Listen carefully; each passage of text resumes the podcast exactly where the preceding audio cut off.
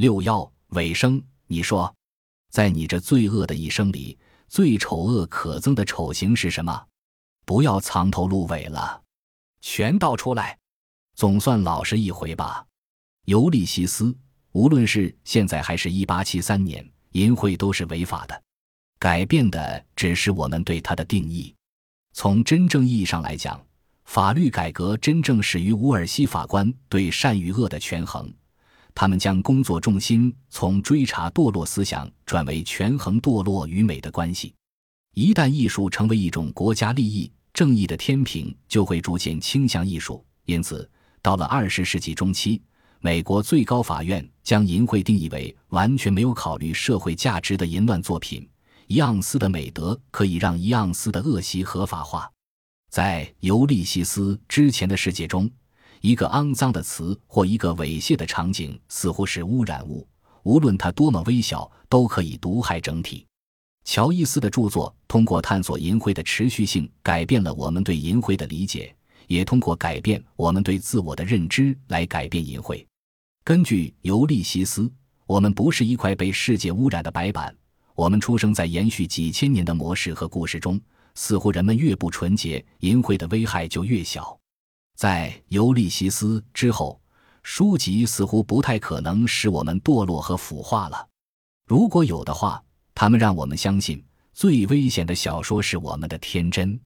淫秽罪作为法律范畴数量骤减，第一修正案所保护的言论类型扩大，其中所涉及的不只是印刷脏话的自由，它肯定了言语推断真理的力量。淫秽裁决将自身展现为对毫无价值的言论所进行的合情合理的戒严。当曼顿法官在他的反对意见书中拒绝引用《尤利西斯》时，他并不是小题大做。他的判决让他免于命名他想驱逐的内容。沉默既可以评判淫秽，也可以处理淫秽。然而，将曾经公然禁言的事物合法化，是在用辩论和可辩论性替代沉默。这是在迎接深刻的，甚至是系统的不确定性。改变道德准则，就相当于颠覆我们习以为常的事物。几乎没有几种表达方式比具有攻击性或淫秽色彩的词语更加自然、更加本能、更无可辩驳、更少受限于逻辑或学术研究。如果淫秽可以改变，那么一切都可以改变。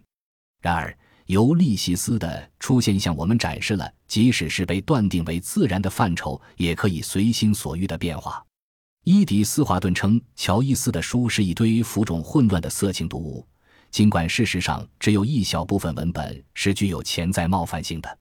也有许多读者认为，乔伊斯所塑造的空前复杂的人物形象，正是这本书品质的证明。伊恩·福斯特在。尤利西斯中看到了坚持不懈的用污泥覆盖宇宙的尝试，为了地狱的利益将人性简化。像哈特克莱恩这样年轻的作家将它视为天启。我想大喊一声：“我找到了！”毫无疑问，它是当今时代的史诗。书中蕴含的真理刺耳而尖锐。以至于一些狂热的人不久后会因为《尤利西斯》中精彩的内容而杀死乔伊斯。无论乔伊斯是否为了地狱的利益，他都为后来的作家铺平了道路。例如，如果没有《尤利西斯》，就不可能有弗拉基米尔·纳博科夫的《洛丽塔》。哦，是的，纳博科夫说：“大家尽情的把我和乔伊斯相比吧。不过我的英语水平就是刚会拍皮球而已。”而乔伊斯已经是冠军了。亨利·米勒的《北回归线》参与了二十世纪六十年代终结美国控告文学淫秽的斗争。他将《尤利西斯》的结束视为天启文学的终结，并写道：“再没有诅咒了，从此再没有原罪，再没有愧疚，再没有恐惧，再没有压抑，再没有渴望，也再没有离别的痛苦。终点已经达到，人类回到了子宫。”仅仅在几十年的时间里，尤利西斯从一个反叛转变为一项学术体系。乔伊斯学术工业在二十世纪六十年代兴盛，并不断繁荣。大概有三百本书和超过三千篇学术论文专门讨论或涉及尤利西斯，其中有五十本书是在过去的十年内写成的。一九八九年。两名侨学研究者计划重新构建尚未被发现的尤利西斯手稿笔记，最终浮现的文本内容一直是争议的焦点。乔伊斯独特的文本不断的修改和1922年错误百出的版本，引发了学者的争论，其激烈程度只有博士答辩可以达到。哪一版的尤利西斯才是确定版本？各种版本之间的斗争又引发了关于介词。词序改变、遗漏的重读符号的斗争。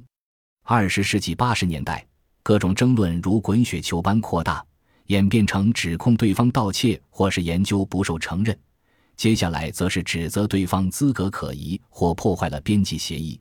所有这些争议都以学术会议上的背叛和诋毁告终。如今，兰登书屋为了绕开学术争端，出版两个版本的《尤利西斯》。而许多乔学研究者对这两个版本都不满意。不过，乔伊斯小说的非凡之处在于它超越了所有的争论和剖析。正如纳博科夫所说的：“一件神圣的艺术品，尽管虚无的学术将它转变为象征符号或希腊神话的集合，但它将永存。”《尤利西斯》出版九十年后，其销量大约是每年十万本。并且已被翻译成超过二十种语言出版，包括阿拉伯语、挪威语、加泰罗尼亚语和马拉雅拉姆语。中文译本就有两个。读者聚集在屋内或酒吧一起阅读、讨论《尤利西斯》，这对于一本只有几十年历史的书来说已经非常罕见。而《尤利西斯》的活力远不止于此。每年六月十六日。世界各地的人聚集一堂庆祝布鲁姆日，他们装扮成斯蒂芬、茉莉和布鲁姆。早餐吃纸猪腰子，午餐享用戈尔贡佐拉奶酪三明治和勃艮第葡萄酒。他们重演《尤利西斯》中的场景，唱着书中的歌曲，在临时搭建的夜市里狂欢。狂欢者欣赏着乔伊斯激发的艺术、诗歌、舞蹈、电影和戏剧。二零零二年，墨尔本市举办了一场对乔伊斯的模拟审判。东京、墨西哥城和布宜诺斯艾利斯都举办过布鲁姆日庆典。巴西圣玛利亚市已经连续庆祝布鲁姆日二十多年。六十个国家的二百个城市庆祝过乔伊斯的小说，再没有其他文学事件可与此媲美。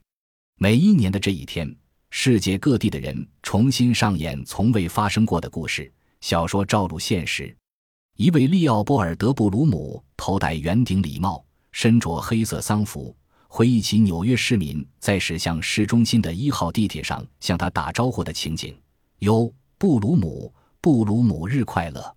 自1982年以来，演员们聚集在纽约交响乐中心朗读《尤利西斯》，长达16小时。在晚上约11点莫莉登台之前。一名组织者会警告全国收听公共电台的听众，要为一些直率的语言做好准备。接着，一名女演员登台，开始朗读佩内洛佩，读到凌晨两点。昏昏欲睡的观众、出租车司机、旅行社职员、从未读过《尤利西斯》的人，以及那些研究他多年的人，在昏暗的大礼堂聆听着茉莉·布鲁姆思想的流动。布鲁姆日的圣地当然非都柏林莫属。在一九五四年的第一个布鲁姆日庆典上，五名爱尔兰男子给自己分配角色，并打算乘坐两辆马车，依照小说中的事件寻路而行，探索整座城市。庆祝活动半途终止，人们不知为何最终走入一家尤利西斯中并未设计的酒吧。到了二十世纪七十年代，跟随布鲁姆脚步行进的庆祝的人群开始导致交通瘫痪。二零零四年，詹姆斯乔伊斯中心为一万人提供了早餐。男士们戴着礼帽，穿着条纹夹克；女士们身着层层褶边的上衣和长达脚踝的裙子，拥上通往沙湾塔楼护栏的楼梯，去聆听斯蒂芬·迪达勒斯和伯克穆利根之间的交流。有一年，庆祝的群众重新举办阴间所描写的帕迪迪格南的葬礼。一辆马车拉着灵柩。乔伊斯的一个侄孙扮演死尸，在通往拉斯内文墓地的路上，他突然从棺材里跳出来，确认活动进程，吓坏了围观的孩子。在欢闹中，灵车撞到公墓的一角，将所有人抛了出去，无论是活人还是死人。人们很容易将《尤利西斯》看作一本描述现代社会中生命如何虚弱的小说。伊萨卡的勇士国王被贬低为被戴绿帽子的孤独的广告兜售员，而写出这本小说的桀骜不驯的天才，则成为一个在异国街道上敲击手杖的可怜身影。甚至这本书所遭遇的审查，也展示了一件用心良苦的艺术品是如何被政府工作人员漫不经心的一瞥所摧毁的。这本书历时多年才得以铸成，而禁令则在午饭前就可以下达。审查一本书非常简单，只需要增加出版这本书的风险，让其赌注高到出版商无力承担。而出版书本来就是堂吉诃德式的异想天开，文字一旦印刷，产生的悖论就是，无论它有多大的力量和承受力，都摆脱不了天生的弱点。比如，对我们文化传承至关重要的《尤利西斯》，如果没有一群创造奇迹的人，它也可能无法问世。他可能在纽约警察法庭上，或在世界大战中结束使命。乔伊斯的小说包含着错综复杂的内容和学童式的探险，每一页都精心构思，因而为他们以及我们自己提供了一种路径：启程进入一个更伟大的世界，走入公园，像第一次见到一样，去看星星上的天堂树，并排除万难去肯定我们微小的存在。正是我们所做出的肯定，无论他们多么不雅。的脆弱性让这些肯定变得如此强大。乔伊斯小时候，每当甜点时间到了，他都会拉着保姆的手走下楼梯，每走一步都会对父母喊一声：“我在这儿，我在这儿。”